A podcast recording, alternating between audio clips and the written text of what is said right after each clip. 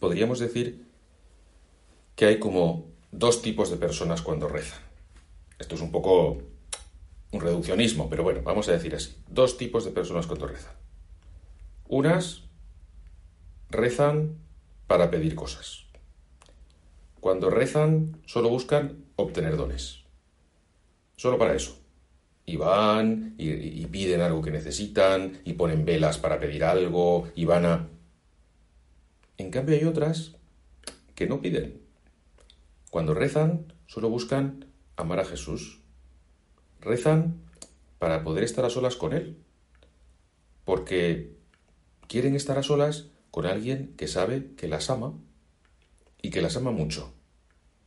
Estas últimas, por cierto, consiguen muchos más dones que las primeras, porque Jesús realmente a un corazón que le busca de verdad y por amor, y Jesús sabe mucho mejor lo que necesita y se lo da siempre.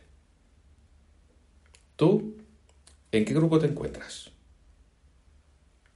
Vamos a fijarnos en un pasaje del Evangelio a ver si nos ayuda. Cuando crucificaron a Jesús, te acordarás que pusieron a su lado en el Calvario a dos hombres, bandidos. Parece que eran ladrones. A uno siempre lo hemos llamado bueno y al otro no.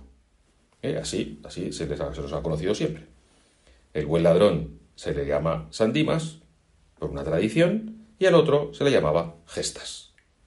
Bueno, pues estos dos hombres tuvieron dos actitudes bien distintas ante Jesús que nos pueden ayudar a rezar y pensar cuál es nuestra manera, mi manera de rezar.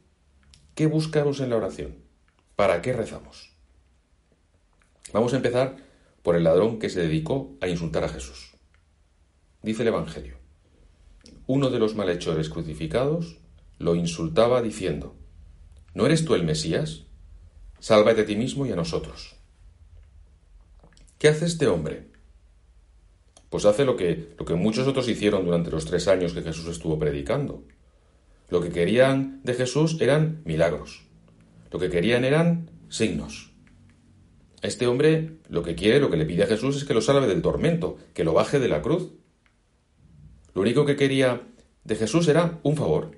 Era que, digamos así, que trabajara para él, Sálvate a ti mismo y a nosotros. Venga, bájate y baje, nos bajamos nosotros también. ¿Cuántas veces tú has ido a rezar a un sagrario con esa misma actitud? ¿Has ido a pedirle que aprobaras un examen o que te consiguiera esto o aquello? En los días de, exámenes, en el colegio en que yo trabajo, se ve mucha más gente a primera hora en el oratorio que en los días que no hay exámenes. Me acuerdo que de una chica incluso que una vez me contó que había ido a pedirle a Jesús que sus padres le hicieran un regalo por su cumpleaños que a ella le hacía mucha ilusión. O piensa, por ejemplo, cuántas veces incluso quizá has intentado chantajear al Señor. Digámoslo así, ¿eh? chantajear. Haré esto si me haces esto. Si me consigues esto que te pido, a partir de ese momento, pues sí que haré pues todos los días la oración. O iré a misa entre semana con más frecuencia. Y por otro lado, ¿cuántas veces ha sucedido que luego has aprobado el examen o tantas otras cosas y con suerte has cumplido tus propósitos una semana? Y es que a Jesús no lo podemos utilizar. Ese ladrón lo que quería era utilizar a Jesús. En cambio, ¿qué hace el otro ladrón? Dice el Evangelio.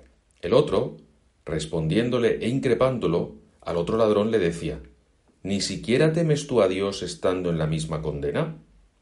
Nosotros, en verdad lo estamos justamente, porque recibimos el justo pago de lo que hicimos. En cambio, éste no ha hecho nada malo. Y decía, Jesús, acuérdate de mí cuando llegues a tu reino. Y Jesús le dijo, En verdad te digo, hoy estarás conmigo en el paraíso. Primero fíjate en que este ladrón reconoce su culpa. Nosotros, en verdad, lo estamos justamente, porque recibimos el justo pago de lo que hicimos. Muchos de nosotros solemos empezar siempre la oración diciendo, entre otras cosas, te pido perdón de mis pecados. Ojalá nunca digamos esta frase de modo rutinario. Porque lo primero que debemos hacer delante de Jesús, primero de que nada, es adorarle y decirle que le queremos, pero enseguida reconocer tantos pecados, tantas debilidades nuestras. Y lo segundo, que es en lo que querría que te fijases, es que el buen ladrón le pide a Jesús que se acuerde de él. Que él, porque, porque ese buen ladrón quiere estar con él. El buen ladrón le dice que, que para él es una suerte coincidir con Jesús en aquel momento sublime. Pues así también es tu oración cuando vas al oratorio sin buscar nada.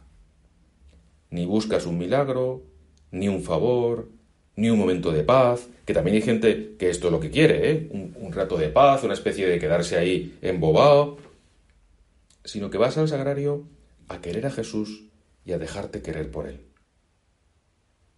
Cuando saludas al Señor todos los días en un sagrario, solo porque le quieres, sin buscar nada a cambio. No hace falta que nadie te lo recuerde, porque sabes que quieres a Jesús y que Él te quiere y por eso vas a verle. Y quizá le dices, Señor, no vengo a pedirte nada, vengo a estar contigo. Te pido perdón de mis pecados, te doy gracias por tantas cosas buenas que me has dado, y lo único que quiero es estar contigo, acompañándote y escuchando lo que tú quieras decirme. Ten por seguro que el Señor te concederá muchas gracias. En primer lugar, un corazón enamorado.